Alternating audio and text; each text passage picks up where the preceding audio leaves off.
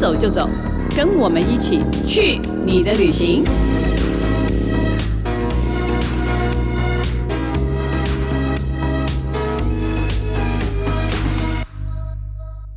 大家好，这里是静好听与静周刊共同制作播出的节目，我是静周刊美食旅游组的副总编辑林义君。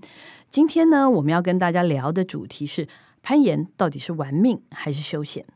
那来今天来跟我们聊聊这个主题的是我们这一组资深的爬过最多百越的记者徐婉清。大家好，我是徐婉清。为什么叫你徐婉清？你感觉很没有精神？我们应该叫你徐小伟，对不对？对，徐小伟是我的绰号。那在业界来讲，徐小伟应该比徐婉清有名。好，对，叫婉清，我们真的不知道叫谁。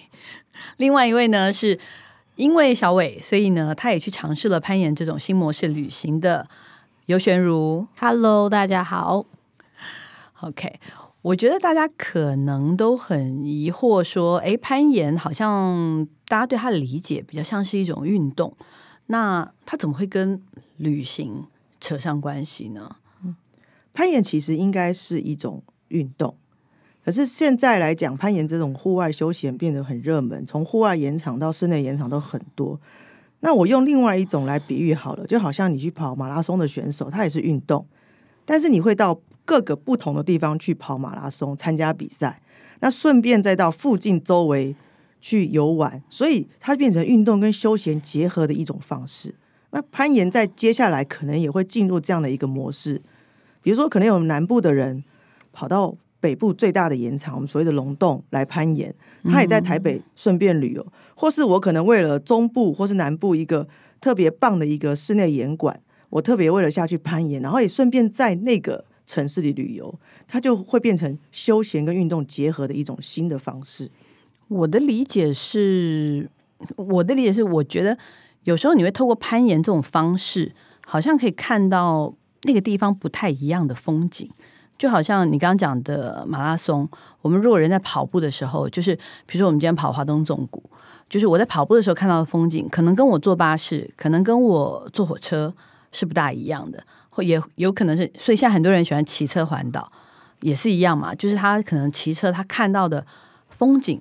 其实不大一样，然后因为你上次提出了这个方式，就后来我们好像就做了一个旅游主题，是我们用攀岩的这个方式去玩龙洞，要不然之前我们玩龙洞，我们可能潜水，结果后来宣如你要不要讲一下上次的经验？就不得不去龙洞攀岩了。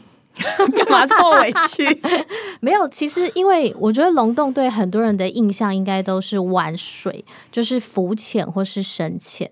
可是那一次应该就是说觉得有水也有个陆地。然后当时小伟就说龙洞的攀岩非常的受到很多专业级玩家的推荐，所以那个时候我我们就想说，好吧，那我们就去做一个。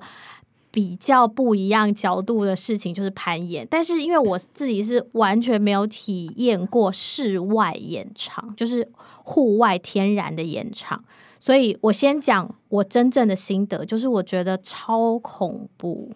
你还有假装的心得吗？没有假装心得，就是很漂亮啊，就是风景很不一样，就像人变成空拍机一样的风景，好恐怖，听起来。但是。就是应该是说那一次的体验，我真的觉得那是一个怎么讲？那种感觉是很很浩瀚吗？还是应该说，因为龙洞这个地方被很多专业级的玩家称为台湾最美的海岸线。那当然，他们的角度是用攀岩的角度来看。然后先简单介绍一下龙洞的延长，就是这个天然延长，它大概有。一公里左右的长度，但这个一公里的长度是指说它有非常非常多不一样的地形，然后不一样的路线。但它的路线，我们当时去的时候是据说是完全没办法去算说有多少条路线，因为你可以在任何一个角度用任何一个方式开始攀岩。然后还有一个我觉得比较有趣的地方是说，那个龙洞这个地方延长，其实它就被。名字就是被称为像是一一间天然的学校，所以它是以学校命名的。比如说从前面走进来就叫校门口，然后有大礼堂，有音乐厅，然后有后门，就是有各式各样用学校命名的名称。真的用一个学校的，因为它的入口就是一个和美国小，对哦所以它的他们是用和美国小里面的一些去去命名这样子。哦，假装我们走进了这个学校，它也是一个天然的地理教室。它就是学校啊。但 但但是要这个要走进这个学校，其实是需要有一些专业人士的带领或者是辅助的，对不对？对，就是其实我们那一次去的时候，有请一个非常非常专业的攀岩教练，他应该也是业界有名的人士嘛，叫做林贝聪。那我记得当时最进入学校最惊悚的一段是那一段叫什么？小伟那段叫什么？悬崖吗？那段没有名字，但是他就是下最可，怕的一段居然没有名字，对，它下面就是海跟礁石，我有看到影片，然后它那个完全没有，它的踩点是你的脚要陷入那个石缝里面，而且那个石缝其实我觉得，非常窄，你不能穿大鞋子进去。对，就就是你不能穿大头鞋。我对好，我我我觉得那段非常恐怖，我觉得我看到那段我自己我会有心理阴影哎。然后手就是要拉着上面的岩壁，这样横的像螃蟹一样这样走过去。然后阿如就走过去了，不然呢？他没有退路，对啊，因为就只好戴好头盔啊。然后其实我本来要自己独立走，但是当时教练说，如果我真的不行的话，他会回来带我。所以我踏出第一步之后，我就说：“教练，你不是说你要回来带我吗？” 教练就又回来，因为他本来已经走过了那一段，他又走回来带我。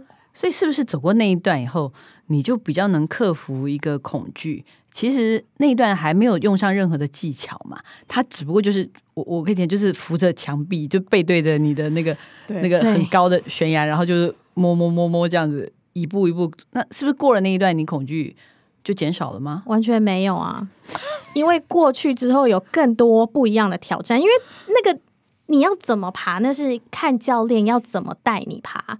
但是我只记得当时到了第一个地方，教练就指着前面那一块，我觉得是很光滑的地方，说：“那这一块就是我们要往上攀的地方。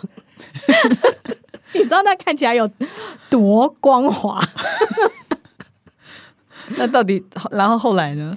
后来，呃，我就是鼓起勇气爬上去，因为其实应该是说，教练跟我们讲说，你就是尽量找在这块岩石上可以的踩点。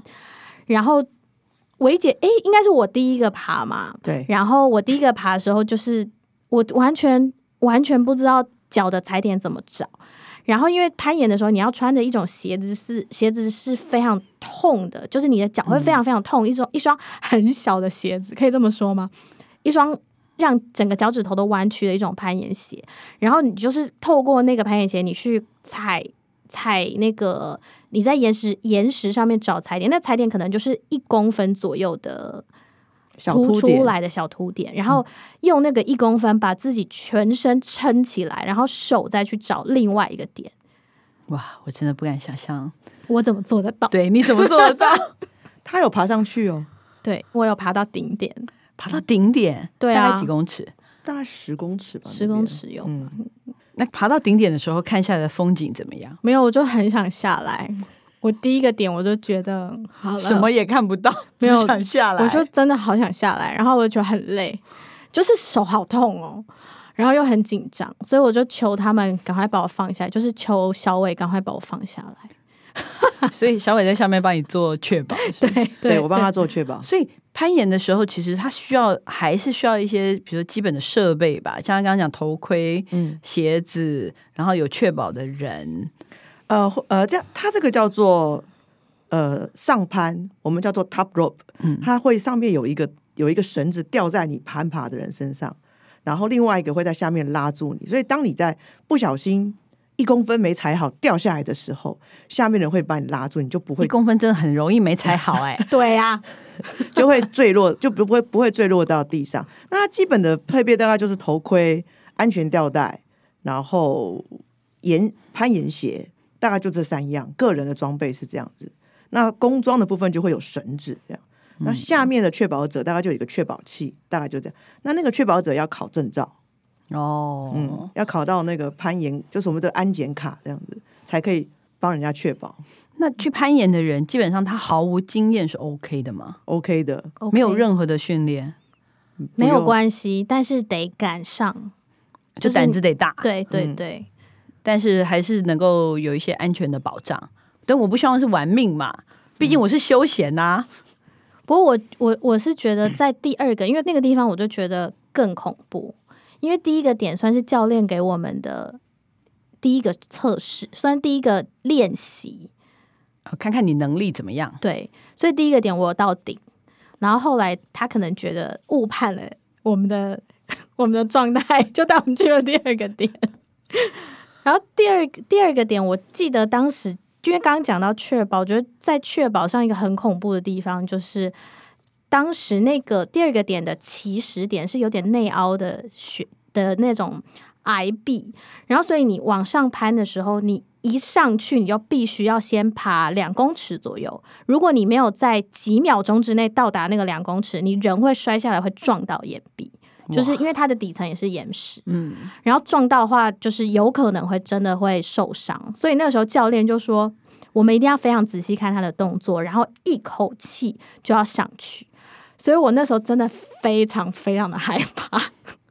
第二个点的时候，嗯那我一我记得在小伟爬的时候，他好像有掉下来。嗯，哦，没抓好就掉下来。掉下来就有受伤吗？有撞到吗？啊、没有，因为他他他毕竟也只有两公尺，所以不会到达受伤的程度了。嗯，但是我算运气好，没有掉下来，因为我太害怕了，我肾上腺素大爆发，对不对？那时候那个小伟在下面帮我做确保，我就咻就上去。可是我我上去大概到五公尺还是八公尺，我就觉得我不想再爬了。然后我每一段就是说我想要下来，伟姐可不可以放我下来？然后一路一直挨挨挨挨挨到大概有十吧，十左右，差不多。就差不多三分之二，我就觉得啊，我已经看过从上往下的风景了。然后他就一直问我说：“你确定要下来吗？”我说：“对，我真的很想下来。”然后就问了我三次之后说好，脸很臭，把我放下来。你好严格哦。对，因为他太没有挑战的诚意了。因为我隔天还去浮潜，你知道我手完全拉不起来那浮潜衣耶。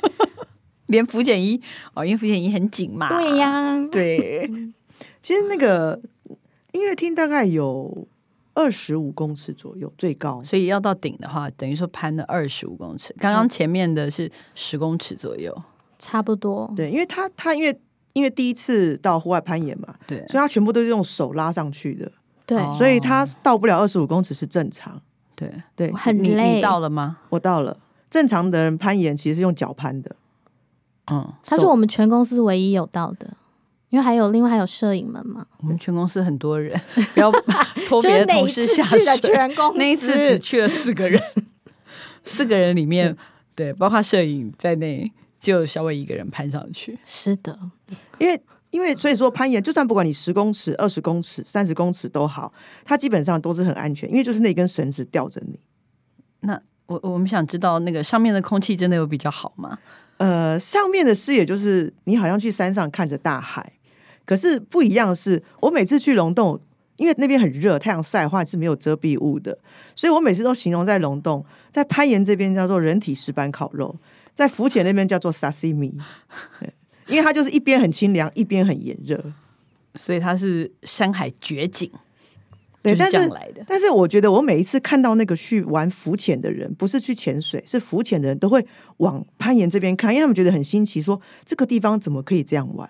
哦，嗯，所以两边是不同的族群，然后互相觉得对方很很特别。嗯嗯对，我觉得龙洞一直是一个地形上，就是大家在看那个外观，你就会觉得哇，很很很特别，尤其是蓝天白云，有时候那个这样看下来，你你应该，但是因此你对龙洞应应该留下了完全不一样的印象吧？算是吧。但是我真的那一次回来，我就跟小伟说，我我我我户外的我无法再去第二次，因为真的我们很可怕。因为我们正在筹备第二次嘛，对不对？我们有在筹备第二次吗？有啊，在你不知道的时候，我们已经帮你安排好了。我们旅游记者就是要不停的挑战你不是要？去五聊间？对啊，哦哦，我哦，好啦好啦，先不要对对？自己都答应了。哎、我觉得这种事情是不是会上瘾？呃，如果你喜欢玩户外运动的人会上瘾，所以基本上那个是不太能一个人去玩的啦。我比较建议新手如果想要去龙洞的话，他可以去一些像台湾现在有很多的室内演场，他们都会有办这种龙洞的体验活动。对，我也觉得你说龙洞对，他会带你去龙洞。啊，哦，我以为只在室内攀就好了，室内攀也可以，不能只在室内攀吗？呃，可以，但你看到的风景跟空气不一样。嗯，可是我觉得现在室内攀先练习一下，是不是感觉比较有安全感呢？是这样，没错，一些技巧啦。那你可以介绍一点室内的，让我们觉得可以先练习练习。室内现在很多哎，不管北中南东都有室内演场，而且一家又一家一家接着开，有小的有大的，嗯。现在很热门，所以感觉好像就是它是一个刚刚兴起的对风潮啊，就像那时候自行车旅行刚刚兴起的时候，也是开始越来越多人，越来越多人，现在也开始越来越多攀岩场、报时场。嗯，这其实好像不太一样，对不对？室内岩场的好处是你不用受天气控制，你不管天气好天气不好，你都可以玩。像龙洞的话，就是你像这东北角嘛，一到冬天那个天气就是很不稳定。那夏天就是热的要死，所以现在室内演场的人越来越多。我上个礼拜去台北市的一家演馆，嗯，几乎是我快没我没有绳子爬了，因为人太多了。哦，真的？对。然后我有点吓到，就那个怎么会有这么多人的？对我们好像也观察，就是好好多。因为你看，我们其实之前也做过报道，是民宿里面也弄了那个攀岩嘛，对不对？然后大道城这边也有攀岩，然后。就是你看很多的比赛，然后大家也好像也越来越喜欢看这种攀岩的比赛，好像它就变成哦，我们如果去游轮上，游轮上现在很多也有做一一面的，就是比较幼稚版的这种攀岩场，就好像变成它真的是一个越来越风行的一个一个体验活动吧。嗯，现在很多像游乐场啊，然后还有一些运动中心都有攀岩场，甚至在饭店。饭店内都会都已经设置了有岩壁让游客去攀岩，像台南有一间，澎湖也有一间，而且澎湖那间有十六条路线，感觉还不错，我有点想去玩。就因为我就会因为这样子会想去澎湖旅游。哦，这个还蛮有趣的。对我可以可以在室内玩攀岩，也可以去户外玩水上活动。嗯，所以我们刚刚讲到室内岩场越来越多，它其实有大概也分啦，大概室内岩场大概也分就是有分。如果你是没有呃确保卡的人，嗯，你可以去玩暴食，嗯，那你如果有确保卡，你可以跟你的朋友去玩上攀。那上攀就是往上，大概至少十公尺、十五公尺都可以看，都的距离在台北都有，在盐场都有。那暴食不一样的地方，它就是在它必须设定在六公尺以下，嗯，那它只要一双攀岩鞋，不用任何证照就可以玩了。那所以，我们如果在室内演场就是练的差不多，我们是不是到户外？如果看到不同的地形，你是不是有这个问题？你是不是看到不同的地形就很想要爬上去？我上哎会哦，我上次只是去海边走走，看到石头就想爬了，这是一个毛病吧？对，这是一种上瘾症。所以你觉得可以理解吗？不行，因为我实在是，我实在很怕。还在很怕，因为我觉得我算是我其实呃高中的时候有学室内攀岩呢，可是我觉得最还是你看到户外那种感觉还是跟室内差很多。嗯，可是我觉得现在好像就变成，哎，大家可以选嘛，对不对？如果你胆子比较小的，我们可以体验一下，把它当成室内一个呃训练体力，然后也是一个有趣的体验。然后如果训练到觉得自己有点信心了，那可以用这种方式去看一些，也许你很熟悉的风景，但是很熟悉的地方嘛。然后，但是因为我用不同的方式去玩它，它又变成了一个新的景点。其实我会觉得室内演场像游乐场，嗯，然后它有攀爬的乐趣，而且它每次都有，他们都有分级数分。就是不同的等级，那你刚开始去就是去最玩最简单的，甚至你不要管它路线，你就看到岩石就开始爬。那当你比较厉害的时候，你就会开始去走它的路线，它就很像在打电动。然后你每次都要去破关，然后如果你这一关爬不上去，你就会在想，它为什么那个地方我会卡住？